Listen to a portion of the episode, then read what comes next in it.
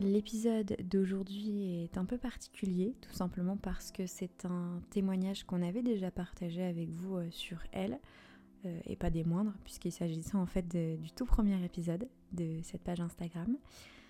Euh, pourquoi le repartager? Eh bien, bah, d'abord parce que évidemment c'était un témoignage important, vous le verrez, mais aussi et surtout parce que à l'époque, donc en octobre 2021, Instagram ne permettait pas, alors sauf erreur de notre part, mais en tout cas il ne nous avait pas permis de poster des vidéos de plus de 15 minutes, euh, ce qui était vraiment dommage euh, compte tenu de la richesse de notre échange avec euh, cette personne que je vous présenterai juste après.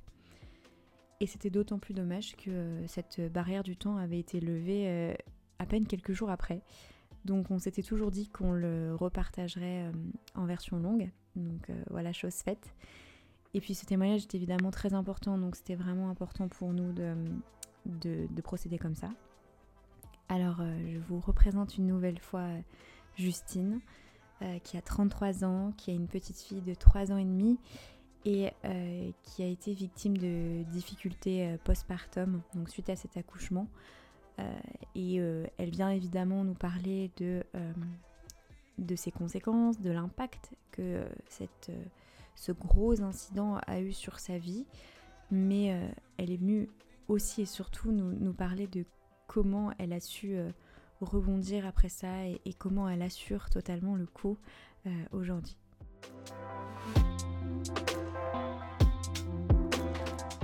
Justine, pour commencer, est-ce que tu peux nous expliquer en quelques mots et évidemment la manière dont tu le souhaites ce qu'il t'est arrivé ce jour-là? Ce jour-là, j'ai eu une déchirure du périnée complet compliqué, ce qu'on appelle. C'est une déchirure qui part euh, du vagin et qui va jusqu'au sphincter de l'anus, de haut en bas. C'est complet et compliqué parce que ça touche le sphincter externe et le sphincter interne. On a deux muscles du sphincter, en fait, un interne, un externe. Et donc, bah, moi, j'ai eu la déchirure la plus grave euh, qui soit. Et elle a été sous-diagnostiquée au départ, c'est-à-dire que juste après mon accouchement, on ne m'a pas euh, donné ce diagnostic-là. On m'a dit que c'était une déchirure complète, mais non compliquée, que les sphincters euh, de l'anus n'étaient pas touchés, donc je n'aurais pas de problème euh, pour me remettre de cette déchirure. Mais en fait, bah, ça n'a pas du tout été le cas. Et euh, quelles ont été pour toi les conséquences directes de cette déchirure? Eh bien, les conséquences ont mis en fait longtemps à arriver parce que, comme elle n'avait pas été diagnostiquée, je n'étais pas au courant. et que quand on est jeune maman, on a les mêmes hormones que les femmes enceintes encore. Et donc, on a un transit particulier, un peu constipé, etc. Et donc, ça a commencé à se détériorer quand euh, mes hormones sont revenues, on va dire, à la normale. Et moi, ça a été neuf mois après mon accouchement. Ça a été aussi ma reprise du travail, donc il y avait le stress sûrement qui a joué là-dessus. Et j'ai commencé à souffrir d'incontinence. Euh, d'incontinence urinaire à l'effort et d'incontinence fécale. Donc, j'avais des, des selles que je ne contrôlais pas parfois, ou juste des petits morceaux qui sortaient. J'en ai parlé à ma sage-femme qui me faisait ma rééducation à ce moment-là, et elle m'a dirigée vers un spécialiste qui a pu me diagnostiquer et qui a posé le bon diagnostic après moult examens euh, de, la déchirure du périnée complet compliqué. Et donc, euh, bah, les incidences ont été voilà, euh, de l'incontinence anale et fécale, chose que je ne connaissais pas du tout avant de l'avoir. Je ne savais pas ce que c'était. Et je me suis dit qu'il fallait que j'arrête mon métier de professeur de danse à cause de ça parce que j'avais peur que la danse euh, appuie sur mon périnée et que ça soit pas bien. Et c'était un métier quand même assez stressant pour moi, qui stresse facilement. En tout cas, c'était un métier stressant. Et euh, je voyais que le stress détériorait mon transit et que plus, enfin, plus mon transit était détérioré, plus j'avais de problèmes parce que moins j'arrivais à me retenir. Donc, euh, donc j'ai changé de métier suite à ça. ça a bouleversé vraiment toute ma vie au final. Voilà. Et justement, d'un point de vue physique, est-ce que tu vas mieux aujourd'hui?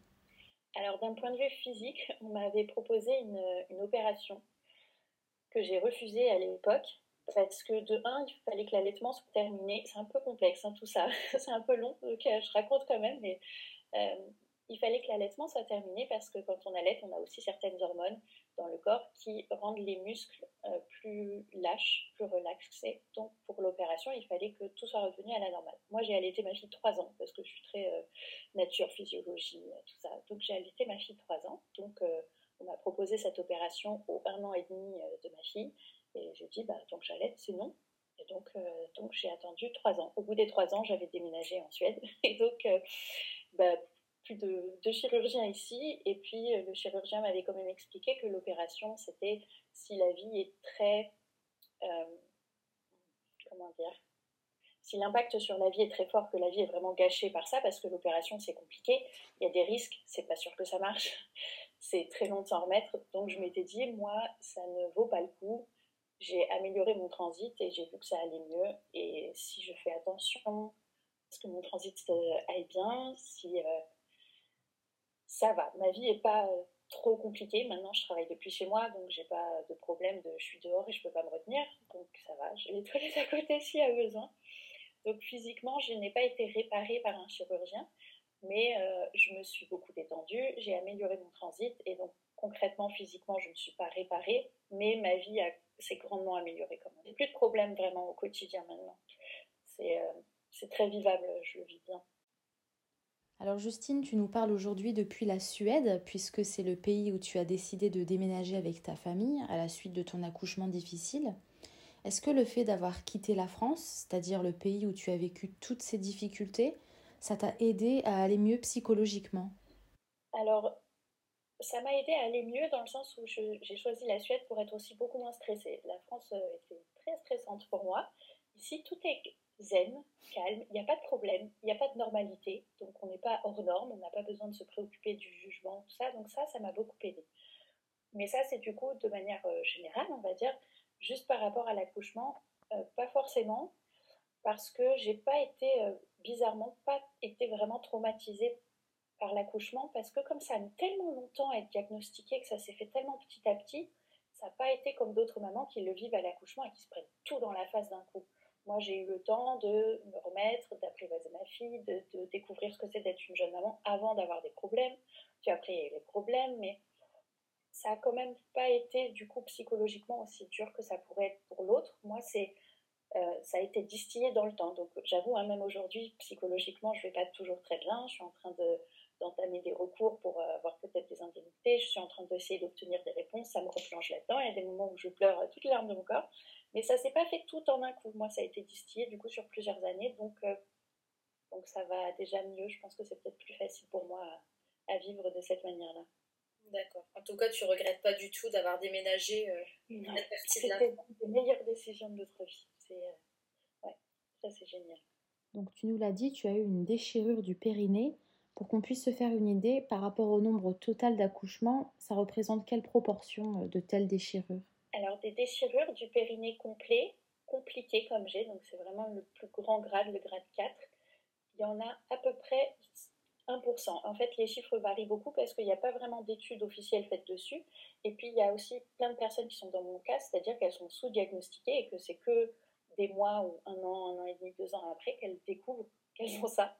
Donc, euh, les chiffres sont durs à obtenir et selon les sources, ça varie entre 0,5 et 3% de femmes qui ont des grosses déchirures comme ça. Ce qui est quand même euh, est, pas mal, quand même. 3 sur 100, c'est quand même pas mal. Et en ce qui concerne maintenant les violences gynécologiques, est-ce que tu aurais une idée de la fréquence de ce type de violence, notamment en France? Ça, j'avoue que je n'ai pas d'idée de proportion. J'ai essayé de chercher des chiffres et j'en ai pas vraiment trouvé. Surtout parce que les violences gynécologiques regroupent euh, beaucoup de violences. Il y a les violences physiques, mais les violences bah, psychologiques, il y a les abus d'autorité, enfin, ça regroupe énormément de choses. Et du coup, euh, il y a, à ma connaissance, en tout cas, pas vraiment de chiffres là-dessus.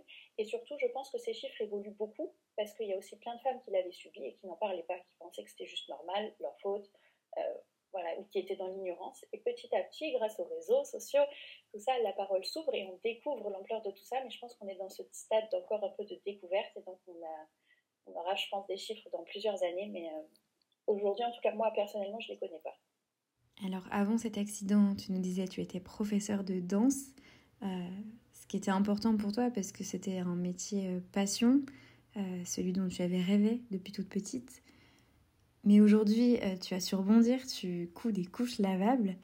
Est-ce que c'est une entreprise que tu as toi-même créée? Oui, euh, j'ai créé ça. Bah, donc, on a déménagé en Suède et euh, je voulais changer de métier. De toute façon, je devais, vu que je ne parlais pas suédois, je ne pouvais pas enseigner. Et je me suis dit, qu'est-ce que je peux faire de chez moi? Et ma fille était en couche lavable et j'ai adoré les couches lavables. J'ai cousu ça, donc je me suis dit, bon, bah, je vais me mettre à mon compte et je vais coudre des couches lavables. Et le fait justement d'entreprendre, de changer de vie professionnelle, même si au départ c'était par dépit, est-ce que ça t'a permis quand même de reprendre confiance en toi quelque part après euh, ton accouchement et cet événement douloureux? J'avoue que pas du tout. le monde de l'entrepreneuriat, c'est assez dur, je trouve. C'était plein finalement de nouvelles compétences que je n'avais pas forcément. Coudre, j'adore ça et c'était chouette, mais après, il faut savoir se vendre, il faut avoir confiance en soi, il faut oser se sentir légitime. Je ne sais pas aussi ça si c'est un problème féminin ou si c'est moi personnellement. Je, n'ai pas assez de, étudier le cas, mais mon mari s'est lancé dans un truc, il a eu confiance en lui, il s'est lancé. Moi, je me suis dit, il faut que je me fasse accompagner, il faut que j'apprenne. Je n'avais pas assez confiance en moi pour me dire, je le fais, je le fais. Donc, j'ai mis longtemps, je me suis euh, entourée de groupes, etc. Et, euh, et aujourd'hui, je ne peux pas dire non plus que mon activité cartonne, donc je ne peux pas dire que ça me redonne confiance en moi. Alors, sur Instagram, j'ai euh, vu que tu animais aussi, à côté de ton activité professionnelle, des cercles de femmes. Est-ce que tu pourrais nous expliquer en, quoi ça consiste? Alors, les cercles de femmes, euh, c'est normalement au départ en présentiel, mais maintenant ça se fait aussi en ligne du coup. Euh, c'est un, regroupement uniquement féminin de femmes qui viennent et qui savent qu'elles vont pouvoir déposer tout ce qu'elles ont sur le cœur, se montrer sans masque, sans avoir à prétendre, sans avoir à avoir peur d'un jugement, sans avoir à avoir honte, en parlant euh, voilà, de tout et sans tabou. Et c'est un moment où on se retrouve complètement entouré d'un milieu bienveillant. C'est dans un esprit complètement bienveillant de tolérance, de respect, d'écoute, d'acceptation de soi et des autres. Et je trouve que c'est du coup un super moment euh, pour se connecter à d'autres, pour se sentir beaucoup moins seul dans ce qu'on vit, et aussi pour se reconnecter à soi, parce que c'est un moment où on va décrocher de tout ce qui se passe ailleurs. On va prendre le temps de se reconnecter à soi, à ses émotions. On ne prend pas tellement ce temps-là dans nos vies un peu speed, malheureusement. Et donc euh, voilà, c'est un super moyen de se reconnecter à soi, aux autres, de relâcher euh, tout ce qu'on a à lâcher, de, de faire rentrer tout positif qu'on a à faire rentrer. Enfin, c'est souvent très fort et c'est très varié. Chaque cercle varie euh, selon l'énergie, selon le thème, selon les participantes. C'est assez chouette. Puis lutter contre cet aspect aussi tabou, parce que dès lors que ça touche à des, des parties génitales, etc., ça, ça devient forcément tabou. Tout ce qui est lié au postpartum. Mais tout, euh, souvent on a peur du jugement pour tout hein, dans la vie en fait de tous les jours. On se dit ah bah ça je vais pas oser le dire, pas oser le faire. Et là on peut se montrer tout tel qu'on est. Il n'y a pas de jugement et on se dit que tout ce qui est dans le cercle reste dans le cercle. Donc une fois que le cercle est fini, c'est fini ce moment-là, il est hop mis de côté et, et voilà. Donc ça c'est assez libérateur en fait. Qu'on sait qu'on va pouvoir y mettre euh, ce qu'on veut ou ce qui vient. Souvent c'est ce qui vient et, euh, et c'est assez chouette. Et du coup, du point de vue de l'organisation, comment tu les organises, tes cercles de femmes? Est-ce que tu reçois les, les mamans dans, dans, des locaux qui seraient euh, fournis par des organismes?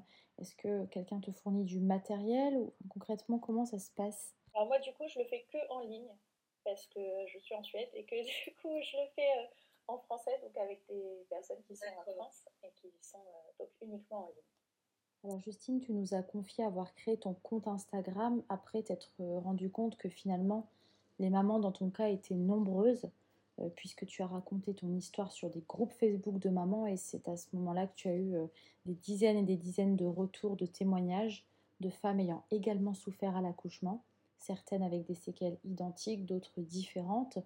Quel était ton premier objectif du coup en, créant à fleur de maman?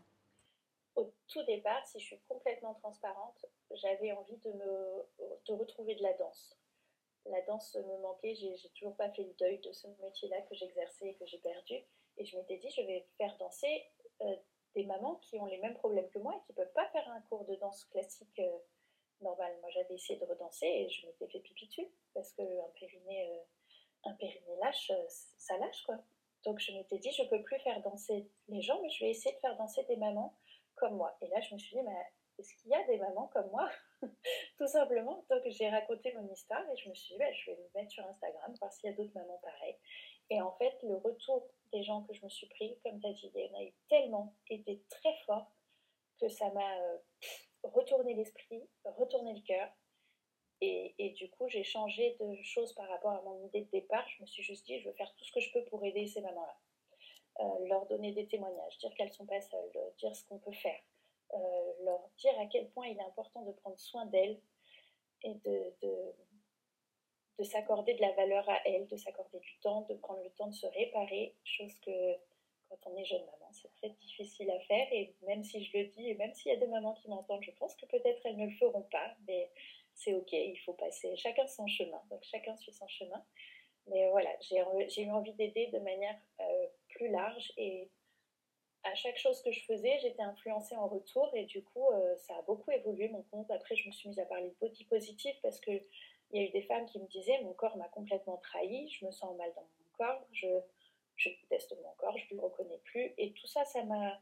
Voilà, donc c'est parti de ça au départ. Et finalement, maintenant, c'est devenu un compte qui, j'espère, aide les mamans qui ont souffert, qui se veut body positive, qui se veut confiance en soi, qui se veut aussi euh, ouverture de parole pour dire vous n'êtes pas seul, vous n'êtes pas seul, ça arrive, hein, ça arrive plus souvent qu'on ne le croit. Il y a des gens qui sont là et qui vous comprendront. Et voilà. Et est-ce que tu as quand même euh, conscience que euh, bah, par ton compte Instagram, tu aides d'autres femmes potentiellement à aller mieux? Ou euh, en tout cas à mettre des mots sur ce qui leur est arrivé Eh bien, j'ai du mal à en prendre conscience et en même temps, je reçois de temps en temps, voire même régulièrement, des messages qui me disent ton compte c'est exactement ce que j'ai vécu ou je me sens beaucoup moins seule ou euh, à un moment, j'avais fait un groupe de mamans aussi qui s'appelait le cocon des mamans, où on se soutenait, on passait du temps ensemble, on prenait un moment pour prendre soin de soi en tant que maman, etc.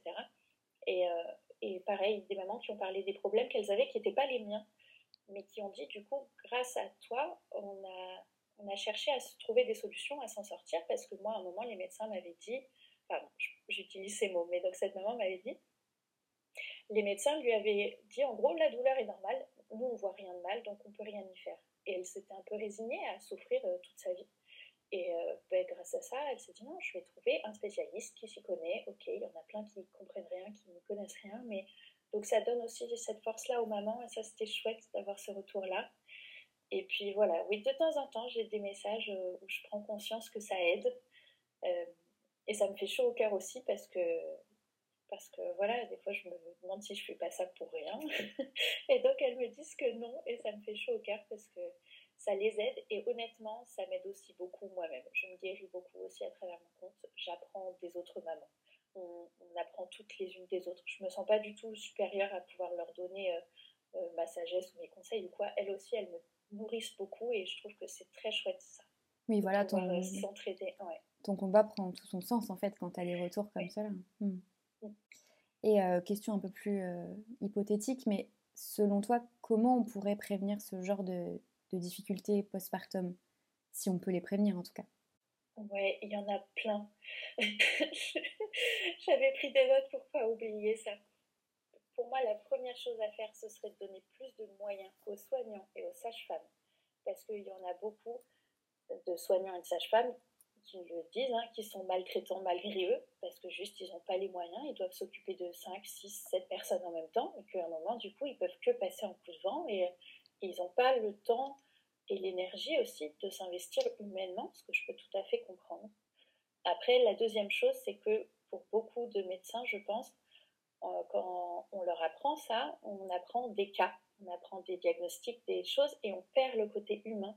Et donc, il faudrait que ce soit intégré dans la formation, le côté psychologique et humain de la chose. J'avais fait un live super intéressant sur mon compte avec euh, une infirmière qui avait fait un mémoire là-dessus et c'était hyper intéressant ce qu'elle disait. Ce, n'est pas dans la formation des, soignants et c'est dramatique. Euh, une troisième chose pour moi, je pense, ce serait de lutter contre le sexisme. Ça, c'est con, mais non, c'est pas si con. C'est ce qui fait souvent que les femmes sont pas entendues, qu'il y a des violences qui sont faites parce qu'on dit mais non, pas grave, mais non, elle exagère, elle dit qu'elle a mal, mais non, elle a pas mal. Bon, on m'a appris que si je faisais ça, la femme avait pas mal, donc si elle dit qu'elle a mal, c'est que elle ment. Voilà, c'est lutter contre ce sexisme-là ordinaire. Ça, c'est ce qu'on peut faire côté médecin, soignant, etc. Après, je pense que du côté des mamans ou futures mamans, euh, on peut aussi agir. Et on peut informer. Il faut que les mamans et les femmes s'informent parce qu'il y a aussi plein d'alternatives à ce qui existe côté médecine. Il y a les accouchements à domicile, il y a les doulas, il y a des sages-femmes qui font des plateaux techniques, donc on peut choisir le, ou la sage-femme qui va être présent pour notre accouchement et ce n'est pas un inconnu euh, qu'on n'a pas vu, qu'on ne connaît pas, qui ne nous connaît pas, etc. Donc il y a plein d'alternatives et il faut s'informer de ça. On n'est pas assez informé. Et puis pareil du côté des futures mamans, moi c'est ce qui me tient le plus à cœur parce que j'ai l'impression que c'est là où je peux agir, c'est de redonner du pouvoir aux femmes, de leur faire prendre conscience de leurs valeurs, que les maltraitances envers elles, ce n'est pas normal. Qu'on a beau leur faire croire ou dire que c'est normal, c'est pas important, c'est dans vos têtes ça ne l'est pas. On est des personnes à part entière, on a notre pouvoir aussi. Et j'aimerais dire que je peux agir sur les soignants. Il y en a qui le peuvent, qui militent pour ça. Moi, ça ne me parle pas forcément. Je sais que je peux militer du côté des femmes et leur dire ayez conscience de votre valeur. Si on ne se laisse pas faire, à un moment, on nous entendra. Euh, si on combat pour nous, on, sera entendu et ça fera aussi bouger les choses. Je ne pouvais pas mieux dire. euh, Justement, pour parler de, combat, tu as récemment fait part à, ta communauté sur Instagram que justement tu souhaitais écrire aux membres de la clinique qui ont participé à ton accouchement et donc à cet incident. Euh, sans rentrer dans les détails, qu'est-ce que tu souhaites leur dire et surtout dans quel but pour toi? J'ai beaucoup réfléchi parce que justement je me demandais dans quel but je voulais faire ça. Et en fait, je pense que j'ai énormément besoin d'être entendue, d'être vue, d'être reconnue. Et je pense que je demande rien de plus que ça. Euh, et je pense qu'en fait, il y a beaucoup de femmes qui demandent ça. Et c'est, ça m'énerve, ne serait-ce que de dire les mots, parce qu'on ne devrait pas avoir à combattre pour être vu, entendu et reconnu. Ça devrait être un droit de base. Mais moi, j'ai juste. Donc, euh, quand je veux écrire à cette clinique, j'ai envie qu'elle, euh, qu'elle reconnaisse ça, que les médecins qui ont été là, qui m'ont sous-diagnostiqué, j'ai même pas envie, j'ai même pas envie de leur dire vous me devez quelque chose parce que finalement, je suis quand même heureuse dans ma vie aujourd'hui. Mais j'ai envie de leur dire, voyez juste ce que vous avez fait. Je ne veux pas que mon cas soit ignoré et euh, dans votre tête, pour vous, tout s'est bien passé. ce n'est pas le cas, juste voyez-le, reconnaissez-le, et après, ça ira. Oui, voilà. Je pense qu'il y en a beaucoup qui demandent ça. Oui, reconnaître un statut de victime, finalement. Exactement. Du coup, tu attends une réponse quand même de ces gens-là. Un courrier en réponse. Euh, ben, en fait, si j'ai pas de réponse, je me dirais qu'ils ne m'ont pas vu, pas entendu, pas reconnu. Donc oui, j'en attends. Après aussi, pour mon cas personnel, j'ai aussi plein de réponses, euh, plein de réponses en attente. Euh, de pourquoi ça a été fait comme ça, pourquoi ça a été sous-diagnostiqué, etc. Et j'attends plein de réponses. De ce que j'ai vu avec les autres mamans aussi, je pense qu'il y en a plein qui attendent plein de réponses, souvent. Donc, je pense qu'il y a deux raisons pour lesquelles on, fait ces recours-là. C'est parce qu'on a vraiment des questions sans réponse tas de questions sans réponse. Et parce qu'on a envie d'être vu exactement pour ce qui s'est passé pour que notre ressenti et notre vécu soient reconnus. Oui, justement, euh, si tu le fais, tu l'as dit, c'est vraiment d'un point de vue très thérapeutique pour toi-même, pour comprendre et pour, euh, pour être reconnu comme victime, tu l'as dit.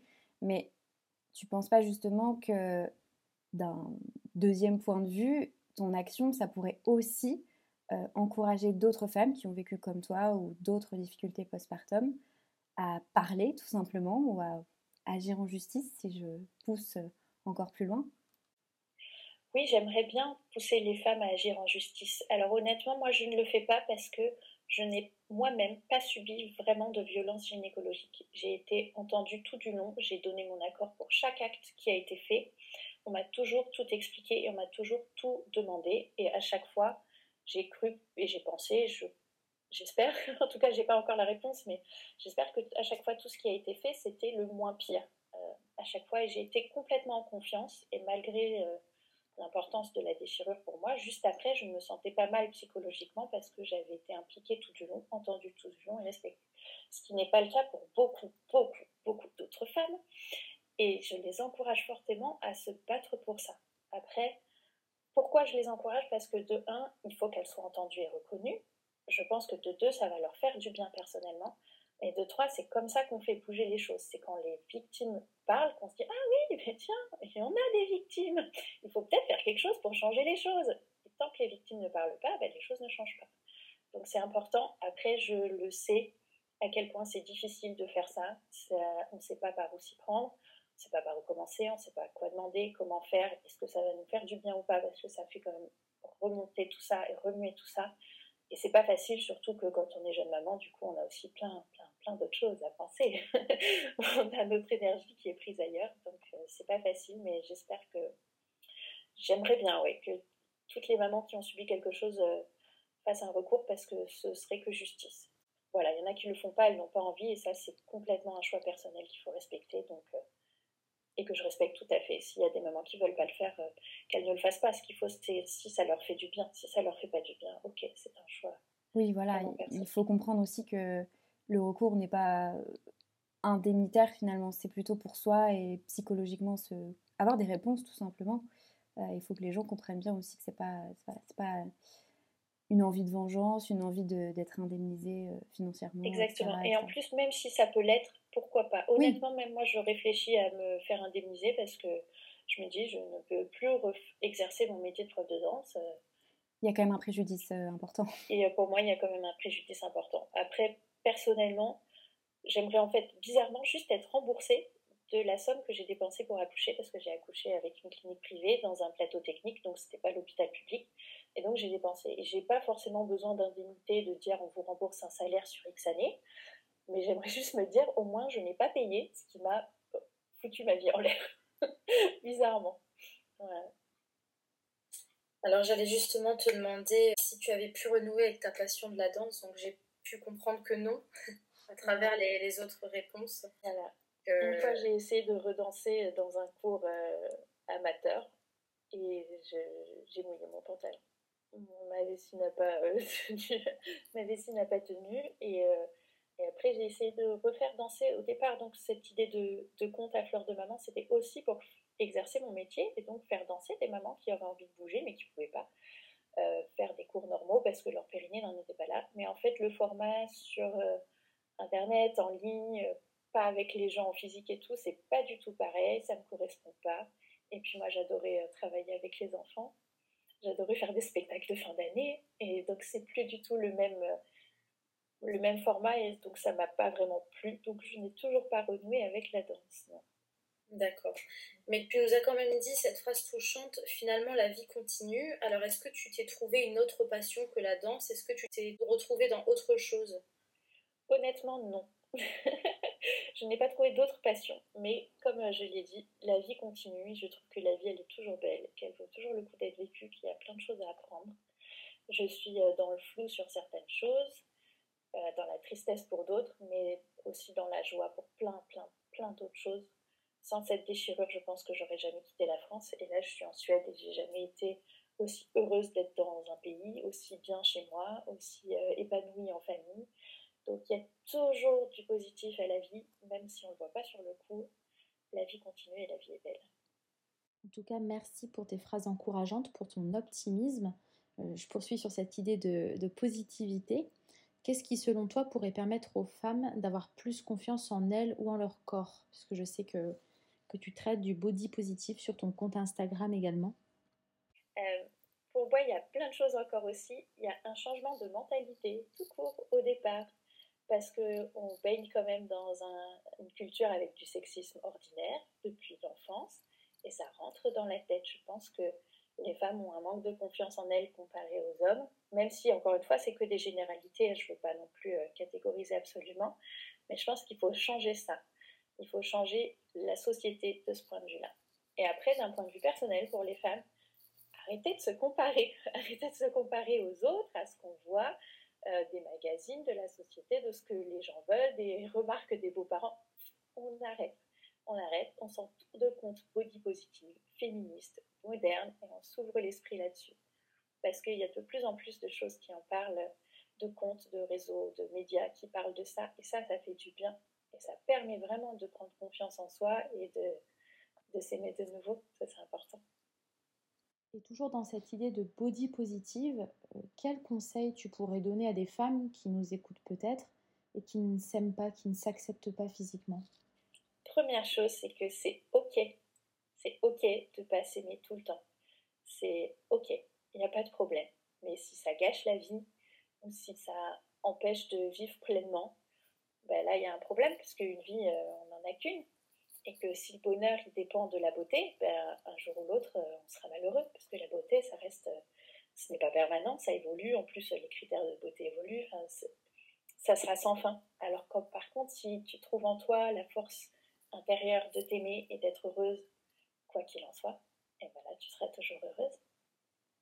Alors Justine, si on t'a demandé de témoigner sur elle, c'est bien parce qu'on considère que tu es une femme inspirante. Mais est-ce que toi, à titre personnel, il y a des femmes que tu admires ou qui t'inspirent? Je suis une catégorie de personnes un peu bizarres. c'est que je suis dans ma petite coquille. Je ne regarde pas tellement euh, les médias, les infos, les choses comme ça. Donc je vais parler de mon petit cercle autour de moi. Dans euh, toujours le sujet un peu du féminisme et des violences obstétricales, etc. Il y a le conte de Marine, de Balance ton utérus, que j'aime beaucoup. Je trouve qu'elle a une force incroyable parce que euh, maintenant je la suis beaucoup plus activement, mais en fait je me souviens qu'avant d'être maman, j'avais vu sa vidéo où elle parlait de ces violences euh, obstétricales et gynécologiques et que c'était la première fois que j'en entendais parler et qu'elle, elle avait osé raconter son histoire face caméra, euh, à visage découvert, devant du coup une vidéo qui avait été vue des millions de fois. Et je me disais, waouh, euh, on a du courage parce que je trouve que c'est très dur de pouvoir euh, oser dire ce qu'on a vécu. Ça reste difficile à vivre et ça reste un sujet tabou. toutes les zones génitales, tout ce qui est pipi ou caca, tout ça, c'est hyper tabou. Donc de le dire à visage découvert, je, admiration totale pour Marine. Et puis après, il y a plein d'autres contes que j'aime euh, qui parlent. Il y a Delphine du conte Recoudre ça qui, euh, qui parle aussi de son parcours. Et il y a un conte que je suis, mais c'est pas forcément une femme, je crois qu'elles sont plusieurs. C'est Stop VOGFR, que surtout je suis en ce moment parce qu'elles font des super actions euh, qui permettent vraiment de faire bouger les choses. Et après, de manière générale, j'ai des amis, j'ai des, tout ça que j'admire pour ce qu'elles font, pour ce qu'elles sont. Elles n'ont pas besoin non plus de faire des choses extraordinaires. Je trouve qu'elles sont juste, euh, elles sont belles dans toutes leurs actions qu'elles font, alors euh, chacune à leur échelle. Ça, c'est bah, merci beaucoup pour euh, ce partage de bienveillance entre femmes. Je trouve que ça manque beaucoup dans notre société d'aujourd'hui. Donc, c'est très beau d'entendre ça et c'est super agréable. Donc, on a beaucoup parlé du droit des femmes parce que c'est le concept de notre blog. Mais j'aimerais savoir, Justine, si en tant que femme, il y a d'autres causes qui te tiennent à cœur? Moi, je crois qu'en fait, la cause qui me tient le plus à cœur, c'est les enfants. Et les enfants, ça me bouleverse absolument. Peut-être aussi parce qu'on a tous en soi un enfant intérieur qui a besoin d'être guéri de plein de blessures. Mais je trouve que du coup, les enfants, c'est le sujet qui me tient le plus à cœur. Quand on m'a demandé pourquoi, quel était mon pourquoi profond je faisais les choses, quand je fais des couches lavables, c'est pour les enfants. Quand j'aide les mamans, c'est pour les enfants. Parce qu'une maman qui va bien, ça sera une maman qui pourra donner le mieux pour son enfant. Et une maman qui va moins bien, pas bien, ça sera plus difficile pour elle.